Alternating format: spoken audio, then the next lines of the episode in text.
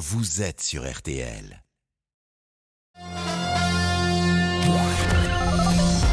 Les auditeurs ont la parole sur RTL. Avec Pascal Pro. Chaque année, nous aimons faire de la philosophie et interroger les auditeurs sur les sujets qui ont été donnés. Le bonheur est-il affaire de raison? Bonjour Marie. Bonjour. Vous êtes professeur de français, donc vous êtes effectivement plus qualifié peut-être que d'autres pour répondre à cette question. Tout à fait. Et alors? Eh ben, compliqué comme sujet. Bon, C'est pas évident. je suis d'accord. J'allais vous dire vous avez 4 heures, mais non, vous aviez 10 secondes. Oui. Céline qui nous rappelle les titres du jour. Deux mois et demi après la disparition de Karine Esquivillon à Maché en Vendée, le mari de cette mère de famille de 54 ans a été placé en garde à vue euh, ce matin. Karine Esquivillon qui n'a plus été vue depuis le 27 mars dernier. Seul son euh, téléphone a été euh, retrouvé 15 jours plus tard dans un fossé de la commune. Marlène Schiappa a tenté de s'expliquer face aux sénateurs ce matin sur son rôle dans l'attribution des subventions euh, très contestées du fonds Marianne, fonds qu'elle avait créé après euh, l'assassinat euh, du professeur Samuel Paty et qui visait à lutter contre le séparatisme. Et puis la Fédération française de rugby a un nouveau président, c'est le leader de l'opposition Florian Grill qui a été élu ce matin et qui succède donc à Alexandre Martinez qui était lui président par intérim depuis la démission de Bernard Laporte. La météo pour cet après-midi, Peggy Broche, c'est toujours plutôt chaud avec des orages qui régressent dans le sud. hein. Exactement, on va les retrouver essentiellement cet après-midi entre le sud de la Garonne, le sud du Massif central et les Alpes du Sud et la Corse avec de forts cumuls de pluie hein, attendus dans le sud-ouest. Donc soyez prudents, des orages assez violents et de la grêle localement dans le sud-est. Si vous êtes sur le Roussillon, sur le littoral, là vous allez échapper normalement au mauvais temps et aux orages avec euh, un temps plus sec et des éclaircies. Partout ailleurs, c'est du soleil. Est peut-être un petit peu plus de nuages dans l'après-midi entre la Bretagne et la Vendée avec euh, allez, une petite averse possible, mais pas grand-chose et ce sera de toute façon très localisé. Tout ça sous des températures encore bien élevées et c'est au nord qu'il fait toujours le plus chaud avec 31 degrés à Tours, 30 à Paris et Rennes, 29 à Lille et Reims, 29 également à Montauban, 28 degrés cet après-midi à Metz comme à Marseille, 27 à Clermont-Ferrand, 25 à Bastia et au Havre et 22 à Biarritz. Et demain, Peggy Eh bien demain, les orages sont en perte de vitesse. Demain, on aura une matinée plutôt calme avec du soleil quasiment partout, un peu plus de nuages dans le sud-ouest et en Corse. Et dans l'après-midi, des orages uniquement sur le relief du massif central et entre le sud-est, l'extrême sud-est et la Corse. Partout ailleurs, ce sera du soleil. Et côté température, bah, ça ne bouge pas beaucoup. Ça seront toujours aussi élevés de 21 à 25 degrés près de la Manche, 28 à 30 degrés ailleurs et jusqu'à 33 degrés près de la Méditerranée. Merci Peggy. Pascal, une petite question, parce que vous nous avez dit tout à l'heure que vous aviez obtenu votre permis de conduire à la deuxième tentative, mais vous nous avez pas parlé de votre bac de philo. Ça s'était passé comment? Je me souviens encore euh, de l'intitulé L'engagement euh, politique est-il compatible avec la réflexion philosophique? Je me souviens de, de ça, c'était en 1982. Et vous aviez eu quelle note? J'avais eu, je crois, j'avais eu 12, je crois, 11 ou 12. C'est un, un peu l'histoire de ma vie, 11 ou 12. Donc, si vous voulez. Donc, j'avais eu 11 ou 12. Plus que la Donc, moyenne. c'est- ben oui, voilà, c'est plus que la moyenne, mais bon, c'est. Vous avez fait le job, quoi. Voilà, j'avais fait le job. Bon, merci Peggy. La semaine prochaine, c'est l'été.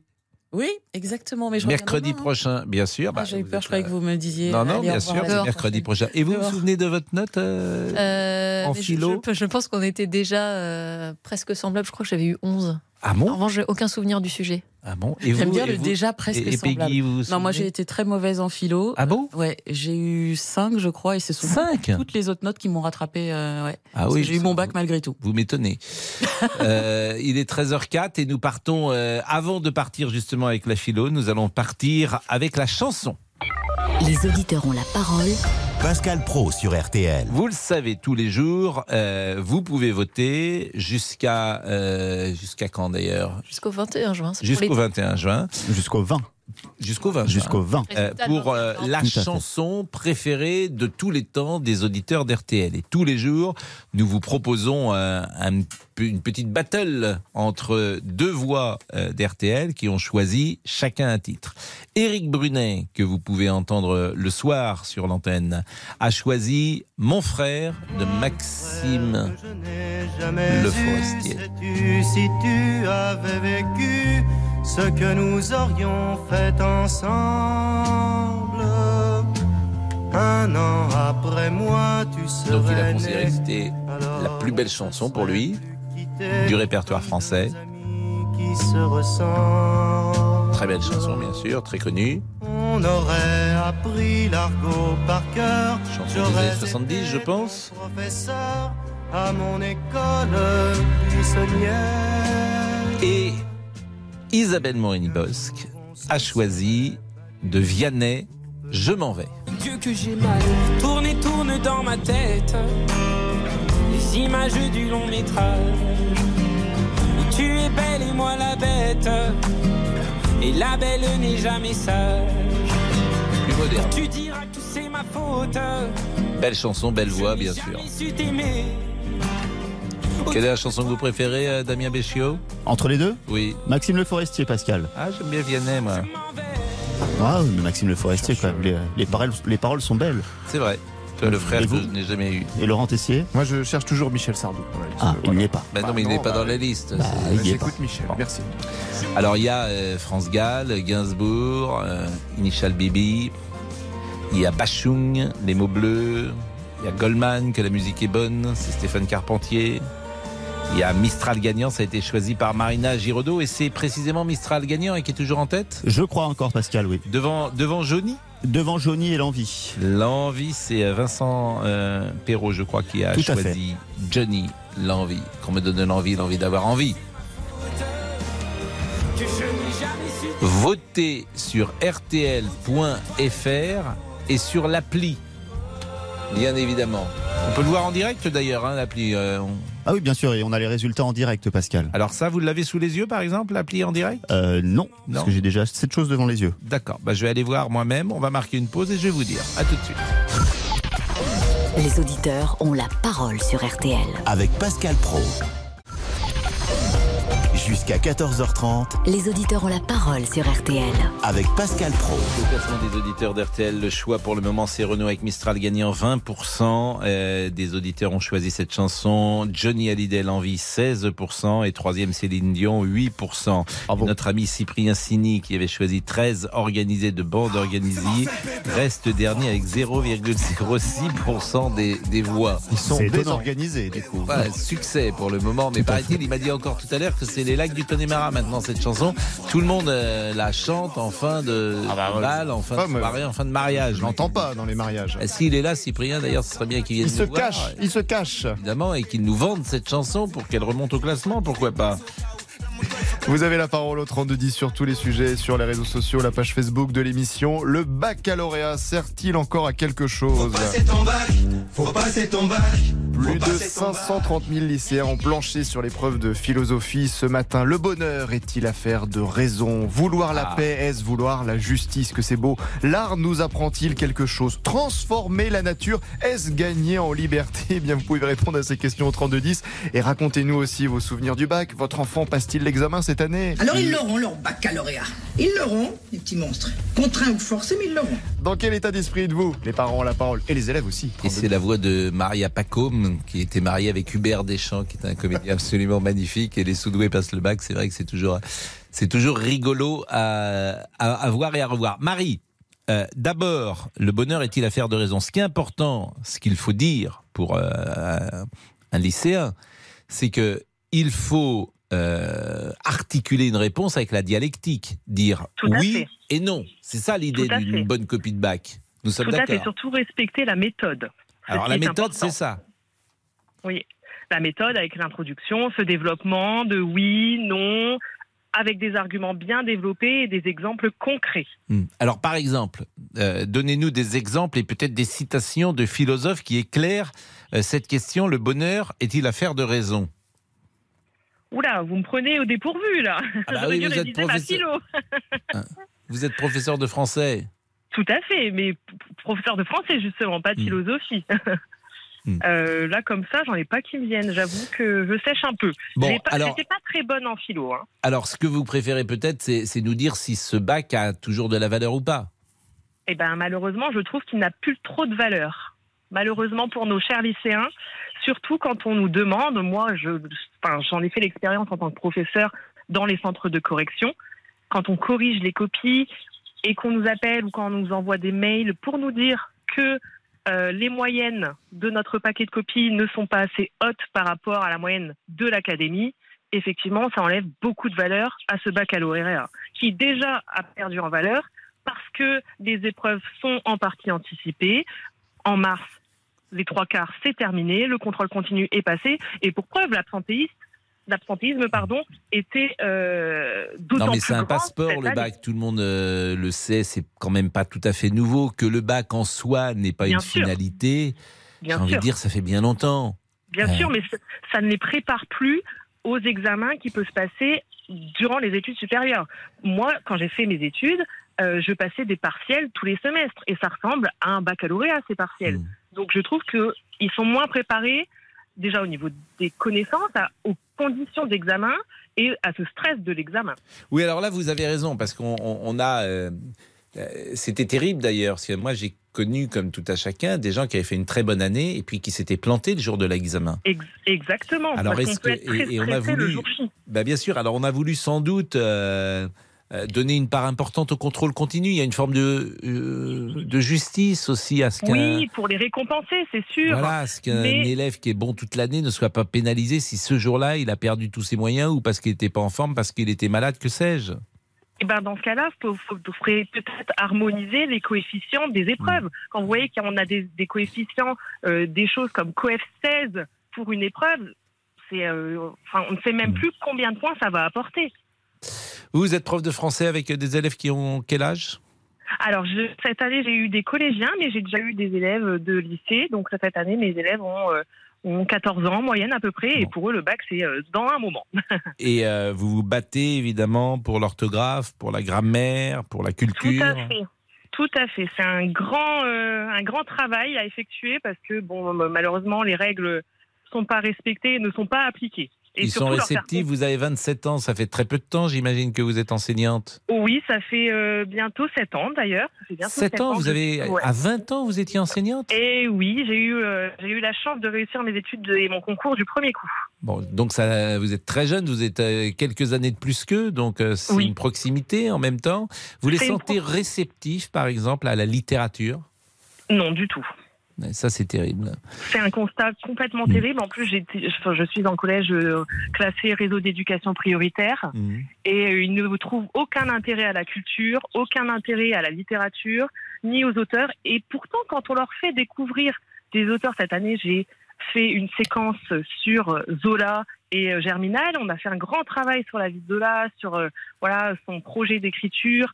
Et ils ont adoré, mine de rien. bien sûr, mais évidemment, il se y a pas de- que c'est très bien. Mais il n'y a pas de raison qu'ils n'adorent pas, euh, Bah, surtout. Mais même, vous, vous ne percevez pas dans une classe euh, quelques éléments qui pourraient être intéressés par écrire, par lire Aussi, heureusement, on en a quelques-uns justement euh, qui ont encore des appétences pour la littérature et qui sont d'excellents élèves et qui feront des choses très brillantes, j'en suis convaincue. Bah merci en tout cas Marie parce que c'est un si beau métier que celui euh, Oui. d'enseignant. Il faut vraiment la vocation hein, parce Je que confirme. faut y aller, il faut se lever chaque matin hein, pour euh, pour enseigner. Il faut vraiment hein, aimer ça. Autrement, hein, si on n'a pas ce plaisir-là, je pense que c'est impossible de le faire. Je salue donc toute notre petite troupe et vous l'avez déjà entendu, euh, peut-être euh, intervenir à l'antenne. Damien Béchiot. bien Bonjour sûr. Pascal. Bonjour euh, Damien. Vous vous souvenez vous de votre euh, bac philo? Pas du tout. Je me souviens de la note. J'ai eu 10. Mais vous vous souvenez pas de Aucun souvenir. C'est fou ça. Ouais. Et Monsieur Boubou qui se souvient de son bac philo? Ah évidemment, c'était un traumatisme, j'ai fait un hors-sujet. Donc Ah, étonnant. j'étais sûr d'être un génie sur la copie, j'ai fait 13 pages. Oui. Et 13, 13 pages oui, oui. Non, c'est pas vrai. Non, je vous jure que c'est vrai. Et c'était quoi le sujet. Ah, je sais plus. Ça, par contre, j'en sais rien. Attendez, j'ai Mais paraît-il que c'était aux archives nationales. Ça a été déposé aux archives J'étais très nationales. déçu, je pensais avoir sorti une masterclass, puis au final, Oui. bon, bah voilà. Et vous avez eu quelle note? Euh, j'ai eu 6, il me semble. Ouais. Ah oui, c'est Pour un pas terrible. hors-sujet, déjà ça, ça. va. Oh bah attendez, un hors-sujet 6 6 sur 20, oui, mais ça veut dire quoi hors sujet? C'est étrange quand même, hors sujet. Ah bah c'est que j'ai pas compris le sujet, j'ai fait à côté, mais comme Mm. d'habitude vous, Vous avez fait à côté. Oui, oui. C'est pas. Non, mais Comme quoi ça continue. Hein. c'est l'histoire de ma vie. Ben, c'est pas une bonne chose. Et monsieur, monsieur, monsieur Laurent, lui, il se 10 souvient sur 20. Ah Deux, oui, trois 10. citations et ça a marché. Je sais pas si c'était vrai ou faux, mais en tout cas, ça a marché. Ah, bien sûr. J'ai eu le bac au aussi. Rattrapage quand même. Mais bon. Bien sûr, bien sûr. Comme moi. Moi, j'avais un ami en fac, euh, pas en fac, en, comme ça en terminale, il inventait des auteurs qui n'existaient pas. Et puis, Ah. euh, Et ça a marché je- non, mais ça l'amusait. Et il y Ah, en a qui citent des rappeurs, vous savez maintenant, dans les copies. Bah, bah, pourquoi pas Euh, Après, si un rappeur dit quelque chose de philosophique, pourquoi ne pas le citer? Ah ben oui, oui. oui. Hein, la philosophie, la philosophie, il faut que ça serve à quelque chose. Il faut, faut que ce soit concret. Si ce n'est que théorique ou abstrait, ça n'a pas de sens. Donc, Quelqu'un a même cité la seule règle, c'est qu'il n'y a pas de règle. Ah, ça y est, il se fiche de moi. Maintenant, il se fiche de moi ouvertement. Mais philosophe mais c'est, vrai que je trouve que c'est, elle est, elle, elle est bien cette maxime. Ah oui, oui. Mais la elle est de vous règle, la Oui. règle, c'est qu'il n'y a pas de règle. Ouais, vous n'allez piquer à personne, et de vous. Et pas, je sais pas si elle est de moi, mais en tout cas, je le dis souvent. À tout de suite. Pascal Pro, les auditeurs ont la parole sur RTL. Jusqu'à 14h30 Les auditeurs ont la parole sur RTL avec Pascal Pro. Qu'une philosophie, être accepté comme je suis, malgré tout ce qu'on me dit. Je reste le point levé, C'est la philosophie. Euh, Je ne sais pas si euh, ça s'écrit euh, dans un devoir de philo, mais Amel Bent? Je ne sais pas. En tout cas, il y a une certaine agitation en régie aujourd'hui. Pourquoi? Mais que se passe-t-il? Il est très très fort Il y a- finalement ce monsieur Guénec. Il est beaucoup Il y a du fort. monde aujourd'hui. Il est, il est très très très fort. Il est non mais c'est original. Qu'est-ce Pourquoi que vous dites-vous voulez dire? ça? Non, mais C'est une méthode comme une autre. Non mais qu'est-ce qu'il y a? Mais mais euh, aucunement aucunement. Ah, bon, je- tout va bien. Soyez concentrés, restez RS, concentrés s'il vous plaît. Viser la lune, ça ne me Oui. fait pas peur. Oui bah allez-y. Non, non. Bon, faut-il. Faut-il. Faut-il permettre, on redevient sérieux, de passer le permis de conduire dès l'âge de 17 ans au lieu de 18 ans? Le gouvernement réfléchit à le rendre accessible un an plus tôt.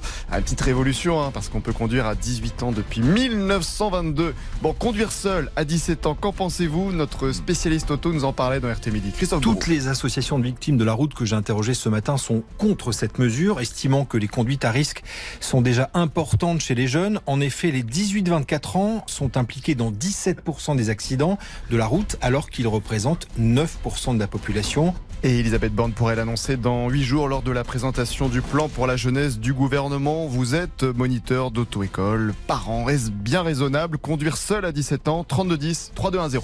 Le baccalauréat sert-il encore à quelque chose Nous sommes avec euh, Laurent qui est étudiant, qui a 19 ans. Bonjour. Bonjour Pascal. Et merci d'être avec nous. Bah oui, merci de, de prendre mon appel. Bah moi je je pense qu'on peut être langue de bois, on peut être politiquement correct au- autant qu'on veut, mais il faut dire la vérité. Euh, le bac aujourd'hui, moi je l'ai passé l'année dernière Mhm. et c'est un rituel. Je veux dire, c'est rien de plus qu'un rituel, c'est une tradition. C'est-à-dire, ça sert concrètement dans la vie, ça sert pas à grand chose. je veux dire, moi, tous mes amis, tous les gens que je connais, tous les gens qui ont passé le bac avec moi au lycée, même ceux qui ont redoublé, ceux qui ont sauté une classe, ils l'ont tous eu, sans exception.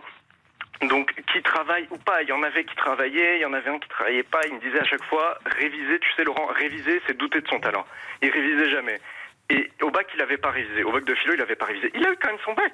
Et il l'a eu. Et donc, Non, mais tout ce le qui est vrai, c'est qu'il était plus dur il y a 20 ans, 30 ans, 40 ans. C'est incontestable. Moi, quand j'ai passé le bac en 82, je peux vous dire que tout le monde ne le- ne l'avait pas. Je crois qu'il y avait 60% de, de gens qui, qui avaient le bac. Et c'était pas spécialement dur non plus.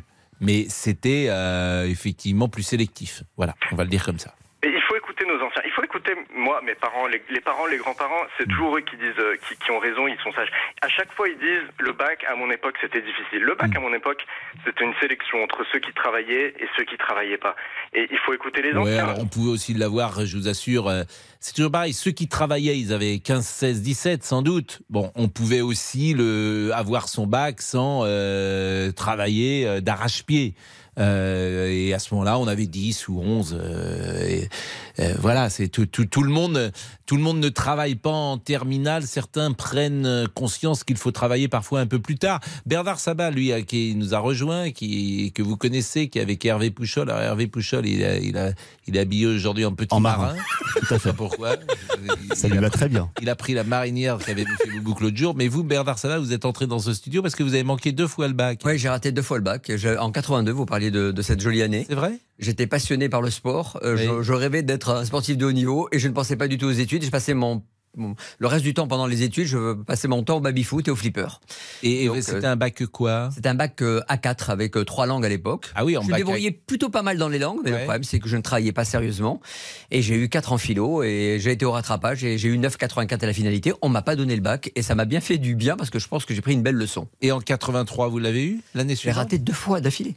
Ah oui. et euh, donc mes parents m'ont dit écoute, puisqu'a priori tu ne sais rien faire, bah, pars au club Méditerranée et je suis parti au club Méditerranée faire ma life. Et, ça, Et c'est apprendre la life. Et en cas, donc vous n'avez jamais repassé le bac depuis 83, donc vous Exactement. n'êtes pas, bachelier. Je ne suis pas bachelier, mais j'ai eu mon BTS de tourisme euh, quelques années après. Alors je vais vous poser une question. euh, Est-ce que vous en avez tiré un complexe de ne pas avoir Oui. le bac? Sérieusement Sincèrement, oui. Je pense hein, qu'il y a toujours. Et puis euh, surtout à l'époque, vous le disiez oui. euh, il y a quelques minutes, à l'époque, Ouais. avoir le bac, c'était une référence, aussi bien pour mes parents, euh, Mm. c'était pour eux quelque chose d'important, c'est-à-dire qu'on allait au moins jusqu'au bac et après on choisissait son métier, euh, coiffeur ou bien euh, dans un, commerce, parce qu'on faisait toujours dans le, dans le- chez les Israélites, on avait un métier comme des- qui était d'être commerçant, c'était une pas une caricature, on disait tu seras commerçant ou bien tu seras coiffeur, donc on rigolait beaucoup là-dessus, et malheureusement, bah, j'en ai vraiment souffert, sincèrement. c'est vrai que ceux aujourd'hui de ma génération qui n'ont pas le bac ou ne le disent pas ou inventent un bac qu'ils n'ont pas eu parfois ou effectivement en ont un, en un complexe, en nourrissent un complexe. euh, Moi, je l'ai l'ai très très mal vécu. Hein, Bien sûr, hein. à tort d'ailleurs, parce qu'on peut être évidemment très doué, très intelligent et pas. Oui, mais le pragmatisme euh,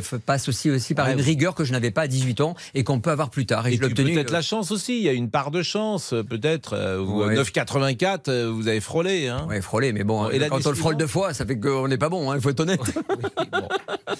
Bon, bah écoutez, en tout cas, merci d'être avec nous. Laurent, vous faites quoi vous aujourd'hui? Vous avez eu quel bac d'ailleurs Moi, j'ai passé le bac général l'année dernière Ouais. et, et je l'ai eu et ça s'est bien passé. Vous avez eu quelle moyenne J'ai eu assez bien, mention assez bien. Bon. Et aujourd'hui, vous faites quoi? Là, je fais du droit actuellement. Je sais pas si vous connaissez ce. Ah bah si, moi j'ai fait du droit. Bon, là, là, vous êtes en première année de droit? Exact. Bon, la première année de droit, elle est assez. euh, Rude. Euh, bah, euh, moi, je trouve pas qu'elle était particulièrement rude parce que c'est encore des matières qui ne sont pas euh, purement juridiques. Par exemple, le droit consti, des choses comme ça, ce sont des, des matières de, presque de culture générale. Après, lorsqu'on entre sur le droit civil, le droit administratif en deuxième ou troisième année, c'est un peu plus euh, pointu peut-être. Bon, et vous vouliez faire quoi dans la vie? Moi, je voulais être journaliste, donc j'ai Ah, pas eu bah de voilà. souci euh, d'orientation, puisque quand on me demandait, quand j'avais 12-13 ans, qu'est-ce que tu veux faire, journaliste? Je sais même pas pourquoi je voulais être journaliste, pour tout vous dire. Donc, euh, euh, j'a- j'a- j'avais envie depuis toujours de, de faire ce métier, et puis ça correspondait euh, à- assez bien à ma nature. Donc, euh, tout. euh, et puis j'ai eu de la chance, parce qu'il faut de la chance dans tous les jobs. Il faut beaucoup de chance. Il faut un peu de chance, en tout cas. Il n'y a pas que la chance, mais il en faut un peu.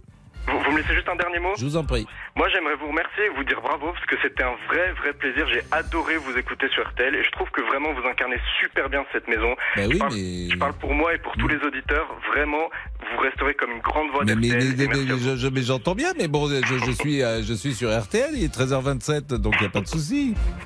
Bon, Laurent, euh, merci en tout cas, Laurent, de votre euh, message, qui est très surprenant et très agréable en même temps. Euh, oui, je disais donc, Monsieur Guénec, bon, je vais dire les choses euh, comme elles sont, parce que les auditeurs se disent pourquoi, et il dit que Monsieur Guénec est très fort. Bah, figurez-vous, et ça, je prends la France, euh, je prends la France à témoin, que maintenant, Monsieur Guénec, qui a quand même quelques soucis, comme vous le savez, euh, pour rencontrer l'amour, il fait Ah. venir maintenant des auditrices en Mais oui, directement. mais bien sûr, mais parce qu'on est gentil, non? Accueillant. Bien Oui, sûr. Mais, mais alors, si tous les auditrices. Christelle et Emma qui sont avec nous, voilà, qui sont venues. Christelle et Emma bien sont sûr, venues. Bien sûr. Bah, elles nous écoutent tous les jours, elles sont venues nous rendre visite. Et vous êtes en train, attendez, mais vous êtes en train de me critiquer sur mon hospitalité, c'est ce que vous dites? Non, mais je, je, c'est la première fois. Vous allez faire venir tous les auditeurs et auditrices qui nous écoutent. Que euh, des en auditrices, régie. que des auditrices, jamais d'auditeurs, évidemment. Apparemment, ça, place. D'après ce qu'il m'a dit. hein. Bon, alors, il y a un avantage, c'est que ça nous permettra d'écouter une chanson. Oui. Parce qu'il y a une chanson absolument sublime. Laquelle? Qui, euh, De Nicole Croisille, qui s'appelle Emma. Je me disais aussi, ça doit pas en être référence, à- vous savez, en référence à qui Euh, Emma. Emma qui habite en Normandie. Ah, vous me l'avez déjà dit. Euh, Emma qui ah, habite plus. à Thionville. Non, je sais plus. Emma qui est mariée à Charles. Emma qui rêve d'une vie qu'elle n'a pas. Emma qui a une petite fille qui s'appelle Berthe. Emma, Emma, comment c'est son nom De Bovary, c'est pas ça De Bovary, vous l'appelez. Non Emma de Bovary, Bovary. Bovary tout court. Bovary de tout court, on Bovary. va enlever le 2. Allez, c'est pour moi, on enlève le vous 2. avez réécrit le texte de Flaubert. Oh non. Emma de Bovary. Bah dites-moi, c'est qui du coup Emma Bovary. Ah, Bovary, voilà, bah, c'est ça. Emma, je m'appelle Emma. On va l'écouter, elle est sublime cette chanson. J'imagine que Emma la connaît. Emma Bien sûr. E, 2 M A. Exactement. Magnifique chanson de Nicole Croisy. On revient avec. À tout de suite. Jusqu'à 14h30. Les auditeurs ont la parole sur RTL. Pascal Pro, les auditeurs ont la parole sur RTL. Emma, je m'appelle Emma et je ne sais pas si jamais cœur Emma aussi fort que moi. Ça, c'est une sublime chanson, une des plus belles de Nicole Croisille. Nous avons une auditrice qui est avec nous qui s'appelle Emma et en hommage à sa présence en régie. 1976. Vous pouvez écouter Nicole Croisille, 13h32. euh, Les jours se déroulaient banal. Et bien sûr, vous pouvez répondre Monsieur à cette question au 3210. Le baccalauréat sert-il encore à quelque chose? L'année dernière, euh, le résultat était de 91%, toutes filières confondues, 96% de réussite, même en filière générale. Et si, tiens, on fait un petit peu d'historique, mais vous allez dire, faut pas le faire, bah, on va quand même le faire. Seulement 1% d'une classe d'âge avait le bac en 1900, 20% en 1970. Imaginez un petit peu l'évolution depuis 96% filière générale l'année dernière. Nous sommes avec Benoît qui est prof de maths. La question, le bac sert-il encore à quelque chose? Est-ce qu'il a une valeur? Bonjour Benoît. Bonjour Pascal. Votre ben, sentiment, crois- vous êtes prof à Lille. bah, je suis prof à Lille et Laurent vient de le dire, 96% de bacs généraux qui ont leur baccalauréat. À quoi ça ressemble? Ça retient, ça, ça tient maintenant quasiment de l'exploit de ne pas l'avoir. C'est c'est- fou. Et ce contrôle continu qui vient pour euh, 40% de la note, c'est oui la porte ouverte au fait que les parents viennent réclamer parce que vous n'êtes pas des bonnes notes. C'est la porte ouverte aux élèves qui font une stratégie pour venir à tel devoir, pas venir à tel autre, comme ça ça leur fait une bonne moyenne qui comptera. C'est mais tout ça, les professionnels du terrain que l'on est, on veut pas nous entendre. On fait mine de rien. Non, ça, ça doit être des fous. Euh, les épreuves en mars, depuis mars, les classes se sont désertées. Il y a un Non, mais ça, je suis d'accord. Est venu me voir partout, en disant Mm. Monsieur, je suis pas venu beaucoup au troisième trimestre, j'ai préféré parce que de toute façon mon bac je l'avais déjà, donc je préfère me. Alors expliquez, parce que là les gens comprennent pas. En fait, euh, qu'est-ce qui s'est passé en mars et pourquoi euh, les élèves euh, de première ou terminale ne sont pas venus les trois derniers mois Alors en première, ça n'a rien changé dans le sens où ils passeront l'épreuve de français écrite demain et l'épreuve orale de français euh, la semaine prochaine. Par contre, pour les terminales, ils ont passé leurs deux épreuves de spécialité COEF 16 les 20 et 21 mars. Nous, on a dû corriger les copies jusqu'au 2 avril et les, candidats au baccalauréat ont eu leur note de spécialité le 6 avril. Tout cela pour que ça compte dans leur dossier Parcoursup.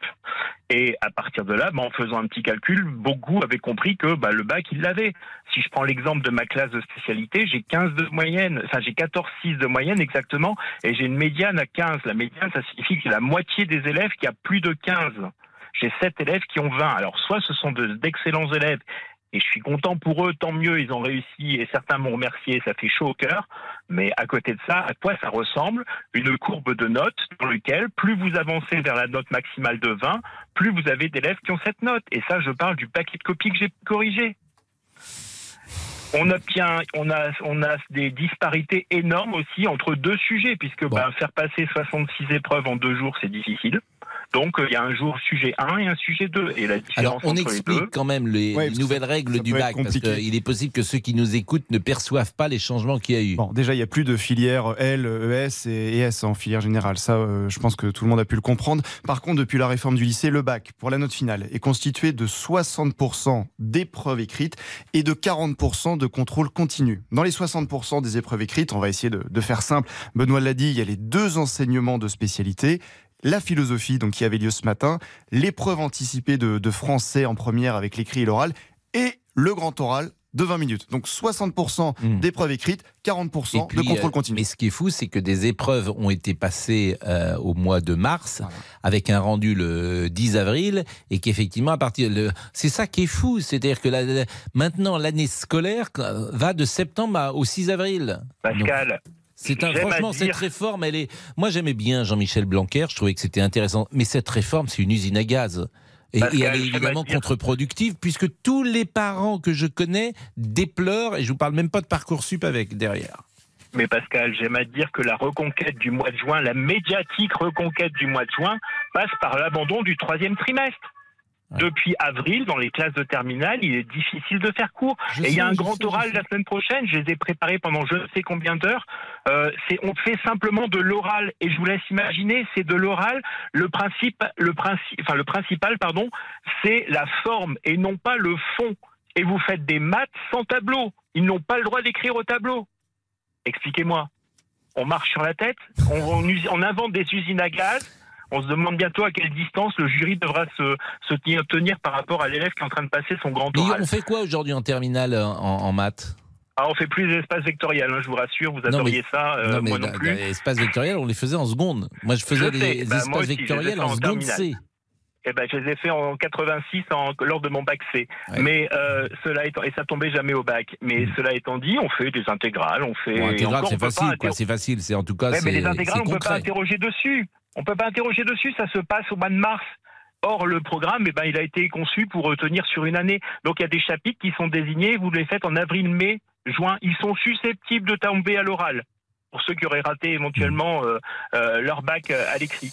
Mais cela étant dit, vous avez des matières. Oui, c'est devenu un bac. euh, allez, le bac général est devenu un bac ES en termes de niveau, si je vois par rapport à ce qu'on fait nous. On a des exercices pré-mâchés. Ils sont répétés, répétés, répétés. Bah, merci, On Benoît. Merci. Bientôt les vacances pour vous. Bientôt les vacances et si je ne vous ai pas d'ici là pour les vôtres, je vous souhaite une excellente continuation. Eh ben, c'est gentil, euh, Benoît. Monsieur Boubouk, vous étiez bon en maths? Oh, non, non, non. Mais bon, Vous je n'étiez pas bon en philo vous étiez... Non. Mais vous étiez bon en quoi? Euh, en SES. Attendez, SES. Qu'est-ce que ça veut dire déjà? Ah oui, sciences économiques et sociales. Mais voilà, vous l'avez eu le bac quand même. Oui, je l'ai eu, oui, bien Bon, sûr. bah alors, Bah, vous, étiez pas si... vous étiez pas mal. Oui, oui, ça va, ça va. Après, bon, voilà, apparemment, euh, il ne vaut plus rien. Donc, euh, écoutez, je sais plus quoi croire. Euh, Qu'est-ce qu'on fait, les réseaux? Vous, vous- vous ne savez plus quoi croire. Je ne sais plus, Plus que quoi croire, croire. Pardon? Non, vous ne savez plus quoi croire. Eh Oui, c'est exactement ce que j'ai dit. Pourquoi? Qu'est-ce que j'ai dit d'autre? Non, rien, Non, rien bon, c'est bon. J'arrive plus à parler, c'est dommage hein, pour faire de la radio. Euh, sur nos- non mais je me déçois de plus en plus. Je me déçois tout seul. Bon, allez les réseaux. Oui. On a William euh, qui nous dit arrêtez, le bac est encore utile, il sert à quelque chose, c'est une étape euh, cruciale dans une vie. Et on a euh, Jean-Luc également sur la page, le bac d'aujourd'hui est au niveau du certificat d'études des années 60 en primaire. On n'avait ni tablette ni smartphone, juste nos cerveaux. Petite chanson peut-être euh, d'un chanteur célèbre qui a parlé d'un bac un bac à bon marché. C'était le bac G parce que Dans bac un G... lycée poubelle, l'ouverture habituelle des horizons bouchés. Le bac G à l'époque faisait euh, question. Faut-il désespérer? Bac G était euh, considéré parce qu'avant il y avait le bac A, c'était littéraire, bac B c'était éco, bac C c'était euh, les scientifiques et bac D c'était euh, ceux qui voulaient faire biologie ou sciences naturelles. Et puis après vous aviez un bac G effectivement. Mais bon, je vous parle d'un temps que les moins de 20 ans ne peuvent pas connaître. 19 ans, On marque une pause à 13h40. mais je ne m'en Cette boîte Croner. C'est de pire en pire. Vous n'avez Oh pas non. cité Michel Sardou par contre, Pascal. Comment Vous n'avez pas cité Michel Sardou. bah, on, ne cite pas Michel Bah, Sardou, on le reconnaît immédiatement. Je vous rappelle qu'il n'est pas dans la liste des 20 chan- Mais non, chanteurs. personne n'a choisi. Ça c'est. Bah, vous non plus, Pascal. hein. Vous Non, avez j'ai- choisi c'est vrai que. Mais si j'avais su que les autres ne l'avaient pas choisi, euh, je ne sais plus. Oui, mais c'est-à-dire que ce n'est pas votre chanteur préféré. Ah là là. On va se plaindre à Sophie Orange, qui va venir dans pas longtemps. là. on en a plein de chanteurs préférés. Bah, bien mais sûr, c'est vrai que Sardou en fait partie. Est-ce qu'il y a une chanson, un chanteur que vous préférez? Luis Mariano non plus n'est pas dans la liste. C'est Franck. Sinatra non plus. Bon, là, c'est des chansons françaises. C'est pas français. préféré. Bon, euh, Emma et Christelle passent un bon moment? Ah oui, bah, bah, oui. Euh, Elles Ah sont oui. contentes Elle lève le pouce. À mes côtés, évidemment. Mais quelle question Faites très attention à Monsieur Boubou. Oui. En même temps, bon, en même temps, risque Pas sûr. en même temps, vous ne risquez pas grand-chose. Pas sûr non plus, Pascal. 13h41 la pause. Pascal Pro, Les auditeurs ont la parole sur RTL. Journée avec RTL.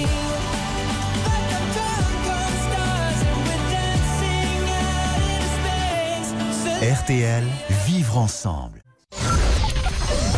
13h, 14h30. Les auditeurs ont la parole sur RTL. Avec Pascal Pro. Laurent Tessier. Une drôle de subvention révélée par nos confrères de Lyon Mag. 1500 euros sont attribués à une association artistique par la mairie de Lyon. Alba Ventura en parlait ce matin sur RTL. On dit comme ça, tout va bien. Sauf qu'un duo d'artistes s'est illustré lors de performances nues, oui, devant des enfants et qui abordent les thèmes de l'éco-sexualité, la botanique jubilatoire. Alors, qu'est-ce que c'est que cette histoire encore? L'an dernier, d'ailleurs, ils avaient même présenté une œuvre qui s'intitulait Devenir larve, qui disait ceci, écoutez bien, laissez-vous tenter par la caresse étourdissante et douce de l'ortie. Ouvrez vos cœurs aux moustiques, aimez l'odeur âcre de la boue sur la peau transpirante et désirez la membrane froide et visqueuse des lombriques et des limaces. Ouvrez vos cœurs aux moustiques. Alors même si les spectacles étaient sur inscription, donc les parents étaient d'accord, faut-il quand même à couper les subventions de certaines associations? Qu'en pensez-vous? 3210 que vous ouvrez vos cœurs aux moustiques Rien qu'une larve dans tes yeux. Eddie est avec nous peut-être euh, et nous changeons de sujet puisque nous allons parler du permis à 17 ans. Et je ne sais pas si vous vous souvenez de Eddie, mais Eddie est ce multirécidiviste. Bonjour Eddie. Bonjour Pascal. Vous avez passé combien de fois déjà le permis de... Ah ou bah, repassé passé- Il a été huit fois annulé je l'ai passé neuf fois. Bon, voilà, vous n'êtes pas sérieux, mais quand même ça va mieux depuis. Vous êtes acheté J'étais pas une... sérieux. Non, non, non, non, je suis repenti maintenant. Voilà, vous êtes acheté une conduite. Exact. Bah, pour preuve, tous mes enfants, ils ont aucun casier, ils ont jamais rien fait. Mes enfants, ils ont eu le permis tous, à part ma, ma quatrième justement. C'est pour ça que je voulais euh, réagir là-dessus. Bon, ils ont fait un CAP, euh, ils se sont payés une voiture sans permis. Les trois premiers. Bon, bah, ça coûte très cher une voiture sans permis. Et là, la troisième, euh, enfin, ma quatrième, là, elle, va, elle a 16 ans, elle a fait la conduite accompagnée. Mais c'est vrai que, bah, elle a quitté l'école. Donc c'est vrai qu'elle pourrait travailler, ça serait, ça serait bien. En, en même temps qu'il fasse le permis à 17 ans, qu'il est, qu'il, Quel âge a leur- votre fille qui a quitté l'école?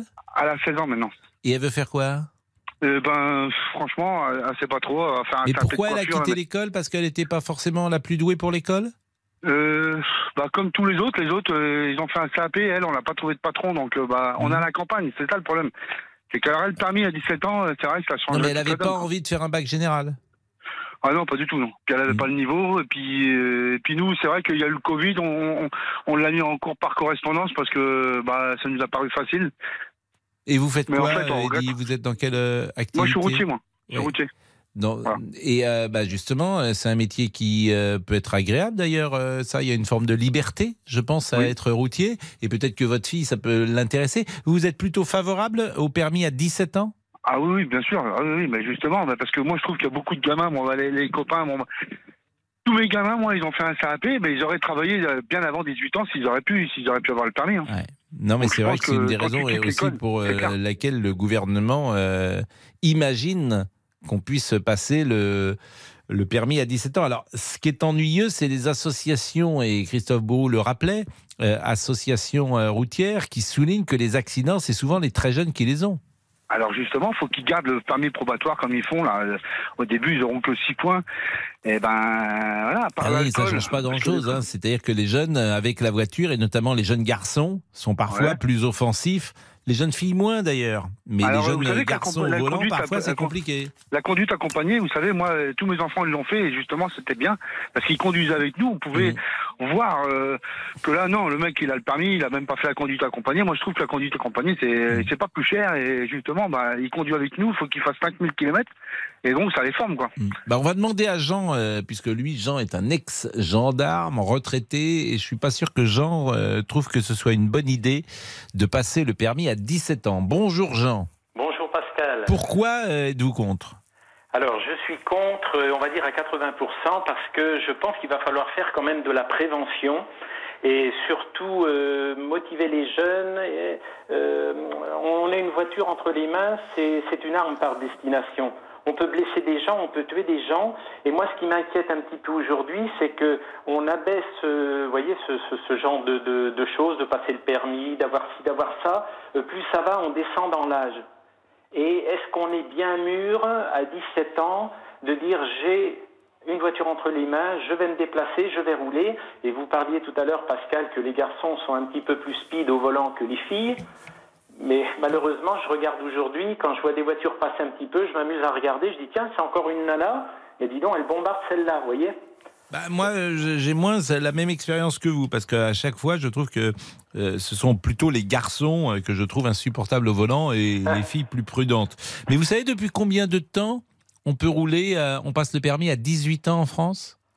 À 18 ans, euh, ça fait un petit moment. Moi, je l'ai passé à l'armée, donc Oui. en 1976, et j'avais 18 ans. Il a été validé à ma sortie d'armée. Eh J'avais bien, depuis 19 ans. 100 ans, nous disait Christophe Bourreau. Ah oui, depuis, et je crois- 2000, depuis 1922, l'âge n'a pas bougé.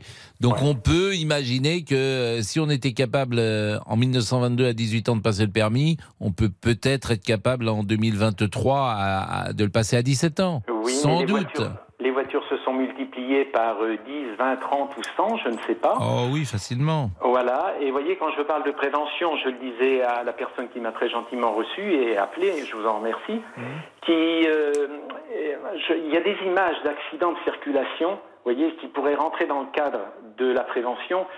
Toutes les images ne sont pas regardables. Moi, quand j'ai constaté des accidents, il y avait des soirs le soir en patrouille de nuit. Quand je rentrais, je dormais plus de la nuit parce que j'avais vu des choses horribles. Mais si vous voyez, aujourd'hui, dans les paquets de cigarettes, on met fumer tue. Eh ben, il faudrait presque inculquer un petit peu aux jeunes jeunes, leur dire attention, le jour où vous aurez un permis, vous êtes peut-être susceptible de tuer quelqu'un parce que vous aurez euh, bu, vous aurez fumé, euh, vous, vous aurez roulé trop vite, euh, trop à gauche, trop à droite. Enfin, vous voyez. Et moi, c'est cette prévention. Il faut faire de la prévention. Quand j'ai commencé la gendarmerie en 1981 à Paris, dans les écoles primaires, on faisait de la prévention routière. Vous voyez? Bah, J'entends bien et peut-être euh, effectivement, euh, quoi, j'imagine que ça se fait euh, toujours, mais c'est vrai que ces Mmh. images, en tout cas, elles peuvent être, euh, elles peuvent inciter, en tout cas, à être plus prudent sur la route. Merci beaucoup Jean, merci Eh ben, beaucoup euh. Eddy. Il est 13h51, Monsieur Olivier. Et merci pour votre émission. Ben, je vous en prie, merci beaucoup. Monsieur Olivier. Je suis là, je suis là, je suis là. Esprit, es-tu là? Ah non, mais es me dites pas ça. Non, mais en plus, j'y crois. Non, non, ne me dites pas ça, j'y crois. Vous le savez. euh, non, non, non. non. Ah, D'ailleurs, euh, comment ils vont, vos fantômes au-dessus de chez vous? Oh, j'ai appris plein de choses. Qu'est-ce que Tiens, vous avez bah, en fait, euh, c'est un Airbnb qui s'est installé au-dessus de chez moi. J'ai compris. J'ai compris pourquoi il y a du bruit, mais en fait, les gens ne répondent pas, etc. Vous savez ce que c'est un Airbnb? Oui, bah, Vous savez ce je que c'est? Oui, évidemment, Oui. c'est des Donc tous les soirs, il y a une nouvelle loués, nationalité, quelqu'un qui vient, et je parle Et pas la langue. Et, vous ne vous en étiez pas rendu compte? Ben non, pour que l'instant, les non. voisins changeaient Ben non, non, je ne comprenais pas. Je ne Bien comprenais pas pourquoi il y avait autant de, de passages et de Donc flux. c'était pas des fantômes, c'était juste des voisins. Oui, bah oui, bon, mais des voisins, oui, mais des voisins qui sont, qui viennent un soir. euh, Pascal, vous comprenez que j'arrive pas à prendre mes repères. Vous comprenez Bah, ça, non Bien sûr, eux non plus d'ailleurs, mais, mais en même temps c'est le principe du Airbnb. Exactement. Allez, c'est Autrement parti. ça s'appelle la location. Merci à vous. Allez, pour Eric, on prend un vrai risque à abaisser le permis à 17 ans. Les jeunes sont trop immatures à cet âge. Euh, pour Sandrine, c'est très bien comme mesure. Ça permet de responsabiliser dès le plus jeune âge. C'est tout Merci à vous. Oui, c'est tout. Oui, c'est pas mal. 13h52, la pause, Jean-Alphonse dans une seconde. Pascal Pro, les auditeurs ont la parole sur RTL. Pascal Pro, Les auditeurs ont la parole sur RTL. RTL participe à la semaine de la presse à l'école en partenariat avec Gulli et le Clémy. Sophie Orange a accompagné pendant des semaines des élèves d'un collège de Villiers-sur-Marne et ils choisissent les thèmes de l'émission après 14h. Aujourd'hui, à quoi servent les éco-délégués? Classes de collège et de lycée, ces éco-délégués élus par les élèves sensibilisent, mobilisent leurs camarades sur toutes les questions liées à la biodiversité, l'écologie, le changement climatique. Alors, est-ce une bonne chose? 3210, 3210 dans quelques minutes.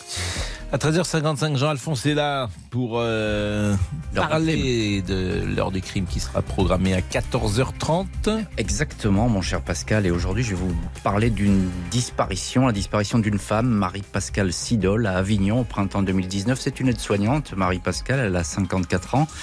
Elle n'a pas d'ennemis, c'est une femme tranquille. On la voit dans cette histoire. Ce qu'il y a d'extraordinaire, c'est que la vidéosurveillance a une importance capitale. On la voit arriver en matin sur le parking de l'hôpital où elle travaille. Il est un peu plus de 6 heures du matin. Elle est seule à bord. euh, elle va prendre son service dans quelques minutes. Et puis on la voit ressortir euh, 20 minutes plus tard.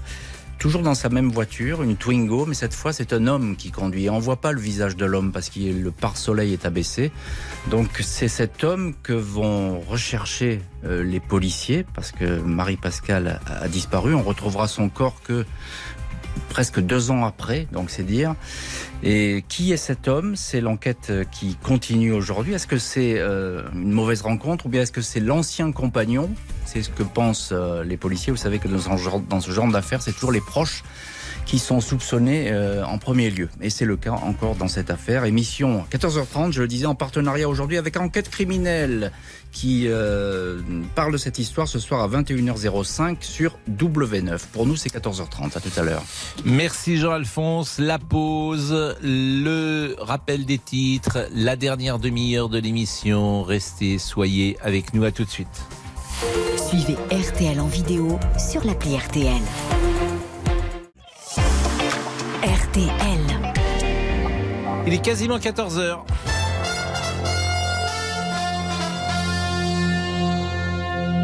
Les trois infos à retenir avec Tom Lefebvre. Bonjour. Bonjour Pascal, bonjour à tous. Marlène Schiappa devant la commission d'enquête du Sénat. Audition sur la gestion du fonds Marianne qu'elle avait initié en tant que ministre déléguée à la citoyenneté. Elle dément avoir favorisé la principale association bénéficiaire de ces subventions prévues pour promouvoir des initiatives mettant en valeur la République. Euh, font au cœur d'une enquête pour soupçon de détournement de fonds publics. Mais Marlène Schiappa assure ne pas avoir sélectionné elle-même les Moi, je n'interviens pas personnellement. Je ne suis pas dans le comité de sélection. Ni le ministre, ni le cabinet ne signent d'attribution euh, de subventions ou ne signent chèques. C'est la prérogative de l'administration. Et à aucun moment, nous n'avons ni la volonté, ni même le pouvoir matériel de le faire. Marlène Schiappa avec Thomas Després pour RTL. Le mari de Karine Esquivillon placé en garde à vue, c'est notre deuxième information. Cette mère de cinq enfants disparue en Vendée n'a pas donné de signe de vie depuis le 27 mars. Son mari Michel Pial, qui avait signalé sa disparition, a été interpellé ce matin. Jusque-là, il assurait aux enquêteurs que Karine Esquivillon avait quitté volontairement le domicile. Les élèves de terminale ont passé ce matin la philo et c'est notre troisième information, épreuve du bac baccalauréat. Parmi les sujets, vouloir la paix, est-ce vouloir la justice ou encore le bonheur? Est-il affaire de raison? En tout cas, ces lycéens de Haute-Garonne étaient bien inspirés. Moi, je pense qu'il y a une grosse partie de raison, ça c'est vrai, qu'il faut savoir euh, se limiter, mais euh, il faut savoir aussi euh, profiter. J'ai traité par non, le bonheur c'est pas une affaire de raison, c'est une affaire de plaisir, de désir, de plus voilà de se laisser aller. Puis j'ai contrecarré cette idée dans la deuxième partie, j'ai dit que oui, le bonheur était une affaire de raison. Et la troisième, c'était plutôt non parce que la raison peut compromettre le bonheur. C'est candidat au bac au micro RTL de Patrick Hisson. À retenir également dans l'actualité, dans une heure, le début des funérailles d'État de Silvio Berlusconi, l'ancien président du Conseil italien décédé lundi. Des milliers de personnes vont assister à la cérémonie. Et puis c'est aujourd'hui la journée mondiale des donneurs de sang. On rappelle, il est toujours important de se mobiliser. Plus que jamais, l'établissement français du sang a besoin de vous. Si vous souhaitez participer à cette action solidaire et donc sauver des vies, vous pouvez retrouver les informations sur dondesang.efs.santé.fr. La météo cet après-midi, un sec et ensoleillé dans la plupart des régions. Les orages sont moins présents et moins violents. Ils seront quand même toujours là sur les Pyrénées, les Alpes et la Corse. Notez des averses en fin de journée sur la Bretagne pour les températures 22 degrés à Brest, 25 à Marseille, 26 à Perpignan, 27 degrés à Metz, 28 à Lille et Auxerre, 29 à Paris. Et puis les courses, elles ont lieu à Saint-Cloud, le Quintet à 18h. Voici les pronostics de Dominique Cordier. Le 7, le 14, le 16, le 9, le 8, le 4 et le 6. L'outsider de RTL, c'est le 9, lève. Eh bien, merci euh, Tom. Le bonheur est-il une affaire de raison? Il est où le bonheur? Il est où? Il est où? Il est où le bonheur? Il est où? Vous êtes fan de Christophe Maé? J'aime bien cette chanson en tout cas. Elle met de bonne humeur. Là, le bonheur, il est là C'est une bonne question. Le bonheur est-il une affaire euh, de raison? Est-ce qu'on décide d'être heureux ou pas? J'ai fait la cour Je me soumets à cette interrogation. Bien sûr, il y a des événements dans la vie, vous ne les décidez pas et ils peuvent vous plonger dans un malheur extrême. Mais ça ne va pas mieux Mais en tout cas, si si on vous écoute, on est heureux. Ah, ça c'est gentil, Tom. Il est 14h03. Jusqu'à 14h30 Les auditeurs ont la parole sur RTL avec Pascal Pro. Le syndrome du nid vide, on en a parlé tout à l'heure, c'est lorsque euh, un de ses enfants ou ses enfants euh, quitte la maison et on se retrouve ou seul ou avec en couple et tout d'un coup il manque euh, un enfant, un garçon ou une fille. Nous sommes avec Katia. Bonjour Katia. Bonjour Pascal. Euh, vous avez euh, eu ce syndrome, vous avez été victime de ce Oui, syndrome? Oui, oui, oui, oui. Malgré moi, effectivement, euh, en 2019, Mhm. mon fils qui a actuellement maintenant euh, 25 ans, bientôt 26, est donc euh, parti, euh, a voulu, c'est un fort caractère, donc il a décidé de partir faire ses études sur Paris. Donc il s'est débrouillé tout seul, il a tout trouvé, euh, l'école, euh, l'appartement, tout comme un grand, pour faire une école euh, de communication. Et j'ai été un peu mis sur le, le fait accompli. Donc c'est À une 23 personne- ans. Ah oui, non, il avait, oui, oui, il avait 23 ans. en 2010. Il mais avait j'ai eu du- 23 ans, il y a un moment, à Oui. 23 ans, il n'a Ouais. pas, il va pas rester avec sa maman tout le temps, ce grand garçon. Ouais, mais bon, on est dans une ville universitaire. Je voulais qu'il finisse un peu. Enfin bon, c'est vrai que j'y j'y étais pas du tout préparée. En fait, c'est une personnalité qui est très forte, donc on était souvent en conflit tous les deux sur des sujets d'actualité, tout ça. Donc euh, c'est une très très grande personnalité qui prend beaucoup de place à la maison. Et c'est vrai que mon médecin me disait toujours, parce que des fois j'avais un peu le moral en berne, oh, quand il partira, vous vous entendrez très bien, ça vous fera du bien. Donc je me suis dit, bah, quand il va partir, ça va me faire du bien. Et ça a été une grande claque. Quand j'ai compris qu'il avait fait sa valise euh, définitivement, eh ben, euh, j'ai pas du tout contrôlé. Et ça s'est traduit comment? Eh ben alors, euh, bah déjà, j'ai dû demander à mon papa de venir avec moi pour m'épauler parce que j'étais incapable de lui dire au revoir toute seule à la gare. Votre papa Euh, ou son papa? Non, mon papa, parce que mon mari travaillait, il n'était pas disponible. Donc, je me suis pas sentie capable d'y aller toute seule. Et puis, mon mari était un peu en décalage. Il, il m'a pas compris, en fait. Il n'a pas du tout compris mon, mon comment dire, ma, mon état. Il l'a pas du tout, pas du tout compris. Et du coup, donc, euh, ça a été dur. J'ai accepté qu'il parte sans problème. Il partait Oui, dans de il bonnes 23 conditions. ans. Donc, il y avait- bah oui, oui, oui, j'ai accepté. J'ai Mais accepté. en non, fait, et vous dites ça en comme fait- si. Vous n'avez pas. Ouais. Pardonnez-moi, euh, je, je- je me mêle de ce qui me regarde pas, mais Oui, vous n'avez pas non, non. accepté ou pas. Euh, à Bah, en 23 fait, ans, c'est forcément sa vie. Euh, oui, tout à fait, tout à fait. Il n'a pas à vous demander l'autorisation pour aller. euh, Ah non, non, non, non, non. Ah bah, de toute façon, c'est ce que m'a dit mon père. Oui, bah il oui, a, il il- a raison, il- voilà. Ça là-dessus, oui, oui, non, non, il a- il- Ouais, quelque donc part, votre ça père vous a accompagné, ce qui est Pour que, voilà, parce que j'étais très, votre très mal. grand-fils s'en aille. Et vous avez pleuré. Je pleurais beaucoup. Ouais, je pleurais beaucoup. Et puis, Et euh, vous l'avez s'est traduit. culpabilisé si vous pleurez comme ça. Non, du tout. Ah non, c'est un fort caractère. Ah Bah, non, non, vous non. n'en savez rien. S'il voit sa Ah oui, maman pleurer, il Non, en fait, culpabilise. je pense que ça l'a rassuré. Parce que comme souvent on se disputait, non, c'est vrai, comme souvent on se Ah, Il n'y a que la foi qui sauve, hein, comme disaient les anciens. ma- mère m'aime, ma mère m'aime et je sais qu'elle sera Oui, mais alors là. vous savez la formule euh, magique voilà. que je dis en permanence euh, au nom de l'amour. Quand j'entends ça, euh, elle n'est pas de moi cette formule, mais je l'utilise souvent. Quand on dit j'aime le poulet, c'est pas forcément bon pour le poulet. Ah, Donc je ah, me oui, vrai. méfie toujours des gens qui vous. disent je, je fais ça parce que je t'aime. Je suis Bon, trop possessive, peut-être, je vrai. me méfie Mais toujours coup- des gens qui disent je fais ça parce que je t'aime, dans les couples comme dans les rapports euh, en parents-enfants. ouais. Je, je- je m'en méfie. Et, et c'est vrai que du coup, bah, je pleurais beaucoup. Hmm. Et ça va mieux maintenant? Katia ah bah, Katia, elle est partie du coup, Katia. Elle est où, Katia Ça a pas l'air d'aller mieux. Que- Qu'est-ce que vous me dites, monsieur C'est à cause du poulet, c'est sûr. Mais Du poulet, mais elle est géniale cette formule. Ah oui, mais elle est magnifique. J'ai Elle est nouvelle Mais elle, est, mais elle est pas nouvelle, je le dis sans si. arrêt. Bon, non, pas- pas ici, en tout cas. Non, non, Je vous l'ai- non, mais vous vous fichez de moi. Non, non, vous non, non. jamais dit. m'avez hein. jamais entendu dire Jamais. ça Pas ici, Pascal. Vous perdez la Écoutez, tête. ah bah, cette phrase est formidable. Quand on dit j'aime le poulet, c'est pas forcément bon pour le poulet. Il faut toujours se méfier des gens qui disent je fais ça parce que je t'aime. Je vous aime, Pascal, je vous aime. Oui, bon, d'accord. Sophie Orange est là. Euh, donc avec elle, euh, nous allons changer de sujet dans une seconde. Alors on remercie quand même Katia, même si Katia, manifestement, bah, on n'a pas pu euh, continuer la, la conversation. Et on va parler de quoi avec vous euh? Alors, on va retrouver euh, nos collégiens du collège des Prunets. Vous savez, à Villiers-sur-Marne, c'est le cas, c'est la semaine de la presse. Gulli et RTL se sont associés à ce collège. Et aujourd'hui, euh, les journalistes en herbe ont travaillé sur un sujet que vous allez adorer, Pascal, les échos délégués. Peut-être découvrir avant de l'adorer. Bien sûr, à tout de suite. Jusqu'à 14h30. Les auditeurs ont la parole sur RTL. Les auditeurs ont la parole sur RTL. Avec Pascal Pro. Laurent Tessier. On vient de marier le dernier. Ah, Michel Sardou. Quel vous, rapport Vous avec en les parliez. éco-délégués Ah, rien à voir, rien à voir. Ah bon C'est un petit kiff personnel.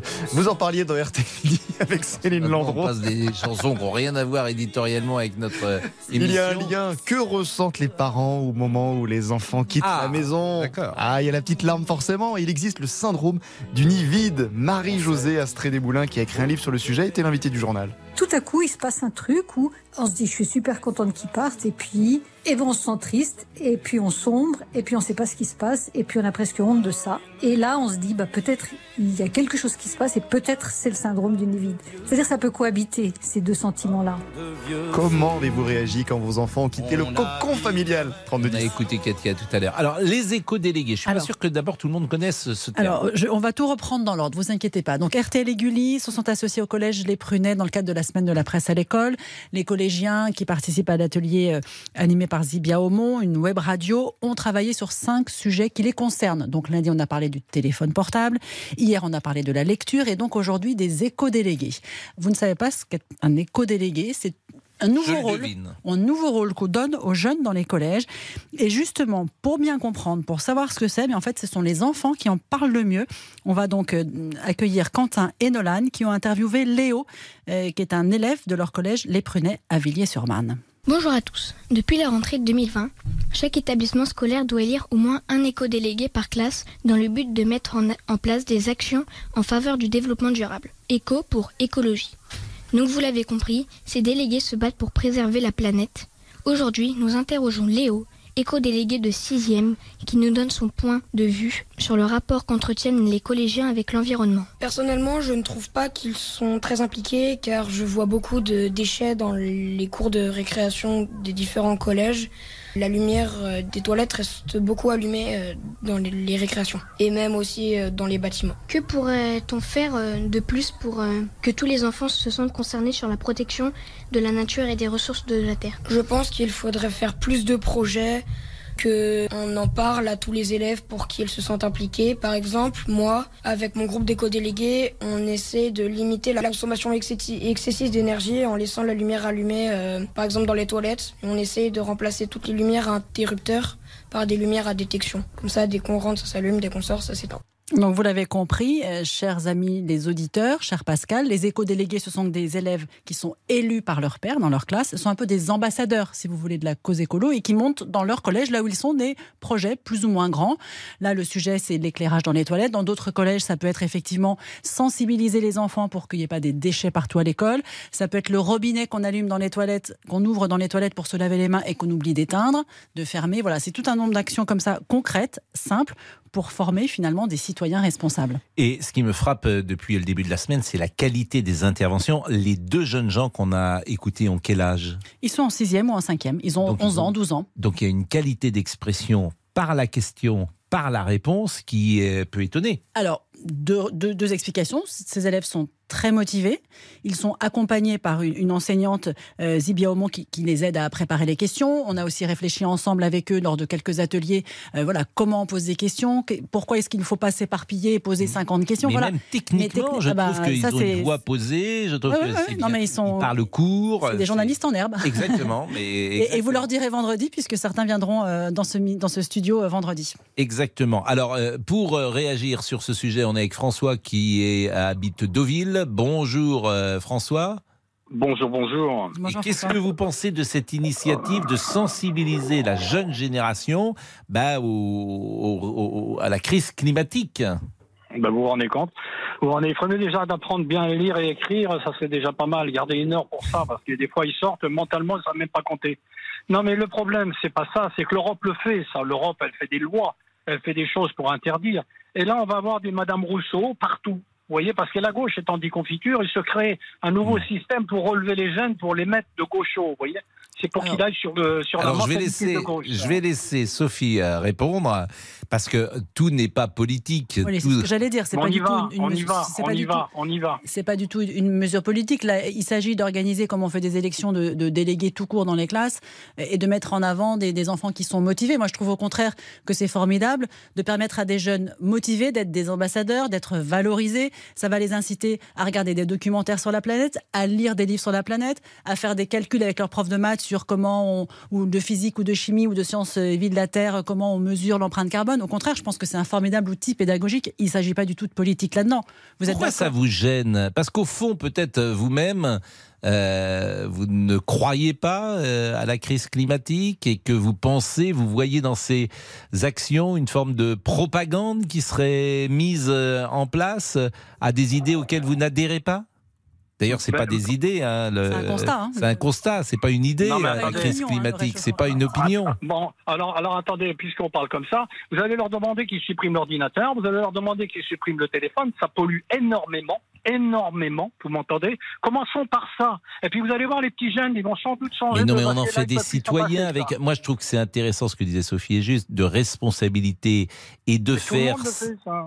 Tout le monde. euh, Non, tout le monde ne le fait pas. tout On le ne ramasse pas ses déchets par terre. Tout le monde ne le, fait pas. Oh, et euh, On, en fait des citoyens. Vous trouvez pas que c'est intéressant En fait, il y a un côté un peu éducation. Effectivement, c'est souvent les parents qui le font. Et là, euh, ça peut être aussi un peu l'école qui sensibilise. Oui, mais on s'en va sur des procès à venir parce qu'on pollue. On s'en va sur des taxes avec ça. C'est simple à comprendre. Ils ne savent pas comment faire pour mettre une taxe écolo. Alors donc, il y a encore un nouveau système pour essayer de monter une taxe écolo. Et puis tout doucement, ben, ça va rentrer dans les mœurs. Les gens vont dire Ah oui, polluer, c'est pas bien. Ah oui, il faut leur faire des procès. Bah, D'abord, Ah oui, polluer, c'est pas très bien. Mais on le sait, ça, on le sait. Mais on le sait. Ben C'est oui, mais peut-être faut-il. Euh, On, on était avec. Virginie Garin tout à l'heure. Peut-être faut-il trouver des solutions pour que la ville soit plus verte, sans doute, et plus agréable, sans doute. Et vous savez, vous êtes- François, les, les enfants sont aussi de formidables ambassadeurs dans leur Mais famille, le dans leur maison. Je, je ne dis pas le contraire. J'allais dire pour presque éduquer les parents à, à faire attention à la lumière. Vous parliez de l'ordinateur à Non, attendez, mais ça fait éteindre. 100 ans qu'on l'entend, ça. euh, tout Bah le oui, monde mais on l'a le fait pas tête, assez. Bah, on le fait C'est pas de l'enfantinage, madame. Bah non. là, là, on, rede- on redevient dans l'enfantinage. Regardez cet hiver, on a, plus tout, on a de- demandé à tout le monde de, de faire attention et comme par hasard, la consommation a compte baissé. Vous demandez des enfants de trouver des solutions. Vous vous rendez compte à quel niveau on est arrivé en France Non, on ne leur demande pas de trouver des solutions, on leur demande d'appliquer parfois Mais les des choses. Bah, Le- les parents leur disent ça, voyons, mais pas. On n'a pas besoin de faire des Mais réunions au de fond, conseil de mais, qui que ce soit. mais au fond, je suis sûr qu'il y a autre chose qui vous gêne là-dedans. C'est-à-dire, allez-y. Ben, je sais pas, il y, a- il y a quelque chose qui vous gêne Mais parce, que. C'est- c'est de l'enfantinage. On va quoi Regardez, Madame Rousseau, elle rentre dans des champs, là. Mais Ils Madame Rousseau, Il n'y a rien à voir avec ça. C'est pas elle qui a Ouais, mais créé les éco-délégués, elle n'a absolument rien à voir avec ça. C'est de l'écologie tout pareil, Madame. Oui, mais ce n'est pas une mesure écologiste Non, mais de, de ma- ramasser Madame, ses euh. Madame Rousseau, elle est militante écologiste. Eh bien, Et- comment ils et- vont être dans les classes Ils vont et- être militants aussi Non, Comme dans la- il y a non, plein de non, syndicats dans euh, les dans fermer, fermer, euh, la lumière dans les toilettes, c'est pas être militant écologiste. Tout le monde le sait, même là, un enfant qui a 3-4 ans, il le sait maintenant. Attendez, Mais- on eh ben, on justement, tellement eh ben, alors où est le problème. Bah, où est le Mais problème, alors Le problème, on n'a pas besoin de ça. C'est-à-dire que c'est pour monter. Non, non, mais on n'a pas besoin, c'est de l'enfantinage. C'est pour monter un de- c'est système. de l'enfantinage, faire- oui. Oui. Regardez, là, en 2024, il n'y a plus de voitures au diesel dans Paris. Je ne sais pas comment Mme euh, Hidalgo va faire, mais elle va avoir des gros problèmes. hein. Bon, François, Parce plus, on ne- des arbres. On une ne vous mettra pas d'accord, mais c'est pas grave finalement. Vous êtes un peu ronchon là-dessus. En tout cas, on va féliciter Léo, qui est éco-délégué éco-délégué dans son collège des Prunets été- à Villiers-sur-Marne. Exactement. Vous n'auriez pas été éco-délégué. Bon, François. Ah, euh, ça n'existait pas. ça n'existait pas à C'est assez récent. Et demain, avec les collégiens euh, du collège des Prunets de Villiers-sur-Marne, nous allons parler du cyberharcèlement, puisque dans Oui, leur collège, ça, c'est un gros vrai- sujet. voilà, Dans leur collège, il y a des intervenants extérieurs qui viennent justement leur expliquer Mm. les dangers, comment aider des camarades, et ce sera notre sujet pour demain. Est-ce que vous aimeriez avoir 12 ans aujourd'hui? 12 ans aujourd'hui, euh, ce 13 ans. serait une, tellement, une vie tellement différente de ce vrai, que j'ai hein. connu, c'est incroyable. C'est étonnant. hein. C'est une bonne question. Est-ce que je peux réfléchir et répondre demain? Bah, c'est la journée euh, des questions philo. Donc, est-ce que vous aimeriez avoir 12 ans ou est-ce que vous êtes content euh, Est-ce que vous êtes content d'avoir eu 20 ans en 84 Moi, j'ai eu 20 ans en 84. Bah, je suis assez content d'avoir eu 20 ans en 84. Quand l'équipe de France a été euh, championne d'Europe. D'abord, mais il me semble qu'effectivement, il y avait un peu plus de légèreté qu'il n'y a aujourd'hui. Et c'est alors là où euh, François a, a raison, euh, ou en tout cas où on peut entendre ce qu'il dit, c'est que tous ces gosses de 20 ans, ils ont été élevés avec la crise économique, avec la crise climatique. On leur a expliqué qu'il fallait pas prendre l'avion, qu'il fallait pas manger de viande, que le travail ça allait être compliqué de ça, et qu'ils sont nourris peut-être d'inquiétude, plus le Covid qu'ils ont eu. Mais c'est pour euh, créer une nouvelle planète, parce que notre planète, elle va peut-être dans le mur aussi. C'est possible, mais convenez que pour eux, euh, cet euh, apprentissage n'a pas été forcément euh, toujours très léger. C'est pour ça que l'idée des éco-délégués, c'est de mettre les jeunes en action, justement. La pause et on revient. À Jusqu'à 14h30. Les auditeurs ont la parole sur RTL. Merci d'écouter RTL. RTL, vivre ensemble. Les auditeurs ont la parole sur RTL. Avec Pascal Pro. Laurent Tessier, le débrief. Sérieux 13h, 14h30. Les auditeurs ont la parole sur RTL. C'est l'heure du débrief de l'émission par Laurent Tessier. Baccalauréat, des souvenirs, l'angoisse des résultats, peut-être des épreuves. La philosophie, c'était ce matin. Et je peux vous dire que nous avons des génies dans l'équipe. Je crois, j'avais eu 12. Je crois 11 ou 12. C'est un, c'est un peu l'histoire de ma vie, 11 ou 12. Donc, si vous voulez. Et Peggy, vous vous Non, moi j'ai été très mauvaise en philo. Ah bon? Ouais, j'ai eu 5 je crois et c'est souvent. 5 Ben non, pas bien. Et forcément, vous vous demandez chez vous, dans la voiture, quelle note a eu Monsieur Boubouk? Sûrement l'homme qui philosophe le plus sur la vie, le monde qui nous entoure. C'était un traumatisme, j'ai fait un hors sujet. Donc. Ah, étonnant. J'étais sûr d'être un génie sur la copie, j'ai fait 13 pages. Et 13, pages sujet, oui, oui. Ça veut dire quoi hors sujet C'est étrange quand même hors sujet. Ah bah c'est que j'ai pas compris le sujet, j'ai fait à côté, comme d'habitude. Vous, avez fait à côté Oui, oui. C'est pas. Non, mais... Comme quoi ça continue. Hein. Alors, nous n'irons pas plus loin dans cette conversation. Monsieur Boubouk, célibataire depuis 24 ans, toujours à la recherche de l'amour. Désespère, chers amis. Mais pour ça, il a fait venir des membres du Boubouk Club avec nous en régie. Figurez-vous, et ça, je prends la France. À... Je prends la France à témoin que maintenant, Monsieur Guédec, non, non. qui a quand même quelques soucis, comme vous le savez, euh, pour euh, rencontrer l'amour, il fait Ah. venir maintenant des auditrices Mais oui, Directement. mais bien sûr, mais parce qu'on est gentil, non? Accueillant. Christelle et Emma qui sont avec nous, voilà, qui sont venus. Christelle et Emma bien sont sûr, venues. Bien sûr. La régie de RTL est-elle en train de devenir une zone de drague, un lieu de rencontre? Je rappelle d'ailleurs que...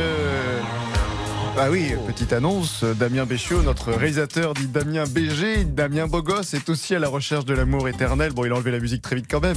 En attendant qu'il rencontre l'amour, Monsieur Boubouk a l'air perturbé par cette présence en régie. Il n'arrive plus à parler. Que, écoutez, je sais plus quoi croire. Euh, Qu'est-ce qu'on fait les réseaux vous, vous- vous ne savez plus quoi croire. Je ne sais plus, Plus que quoi croire Pardon? Non, vous ne savez plus quoi croire. Et Oui, c'est exactement ce que j'ai dit. Quoi croire Quoi croire On le répète. Nous aimons les visites pendant l'émission. Bernard Sabat et Hervé Pouchol aiment passer faire un petit coucou. Hervé Pouchol que vous pouvez appeler pour une croisière à bord d'un voilier. Alors, Hervé Pouchol, il, a- il, a- il est habillé aujourd'hui en petit En marin. Tout à fait. Pourquoi? Ça lui va très bien. Il a pris la marinière qui avait du boucle l'autre jour. Et qui chante au mon bateau. Si vous croisez Bernard Sabat, tiens, attention, grand danger parce qu'il arrive à tout moment et vient se confesser à notre micro. C'est surprenant. J'ai raté deux fois le bac. Je- En 82, vous parliez de, de cette jolie année. C'est vrai J'étais passionné par le sport. Euh, je, je rêvais d'être un sportif de haut niveau et je ne pensais pas du tout aux études. Je passais mon, le reste du temps pendant les études, je passais mon temps au baby-foot et au flipper. Merci Bernard, à demain pour d'autres euh, confessions. N'oubliez pas que vous pouvez voter sur RTL.fr pour la chanson française préférée de tous les temps. 20 morceaux cultes ont été choisis par les grandes voix de RTL. Cyprien Sini euh, n'est pas très bien avec son choix. Bon. Notre ami Cyprien Sini, qui avait choisi 13 organisés de bandes organisées, reste dernier avec 0,06% des, des voix. Ils sont désorganisés du coup. Voilà, succès pour le moment. Alors allez cliquer pour bande organisée et si la musique atteint, allez tiens, les 10% de vote, qu'est-ce qu'on pourrait faire Pascal? Ah bah là, je, je cours tout nu euh, dans Paris pendant toute la nuit. euh, Non, en fait pas ça. Ça. ça. Ah bah encore décidément, un choix de chanson, une autre peut-être avant de se quitter. Rien qu'une larve dans tes yeux. Ah, allez, le débrief pour aujourd'hui, c'est terminé. On se quitte avec Mike Brandt. Rien qu'une à notre ami Christian Olivier, puisque c'est le fan club dans le 13e arrondissement de, de Mike Brand. Big up. Ils vous regardent passer quand vous courez la nuit, non Je vous en prie. Euh, Mike Brand. Vous savez qu'il est mort rue Erlanger. Oui, je sais. Et que cette rue Erlanger est une rue euh, où il y a eu euh, beaucoup de drames. Puisque c'est dans la Oui, rue Erlanger le- également. qui a brûlé, l'immeuble qui a Exactement. brûlé, oui. Et c'est une rue euh, à Paris, effectivement, euh, où il y a une multiplication des drames. Écoutez, multiplication des drames, nous, euh, bah, désolé, mais c'est notre drame aussi dont on va parler aujourd'hui. Ah oui, c'est Dans l'heure du crime, avec la disparition de Marie-Pascale Sidol à Avignon, c'était en 2019. Mais euh, qui a enlevé cette femme? Eh bien, on vous dit tout dans l'heure du crime tout de suite. Bonjour, c'est Ophélie Meunier. Le journal inattendu sur RTL. Chaque samedi, retrouvons-nous pendant une heure en direct sur RTL à 12h30 pour le journal inattendu. Les informations du jour avec les reportages éclairants de la rédaction et un invité qui nous livre son regard sur l'actualité. Le journal inattendu, c'est tous les samedis en direct à 12h30 sur RTL. Vous avez manqué une émission? Retrouvez-la sur RTL.fr et l'application RTL.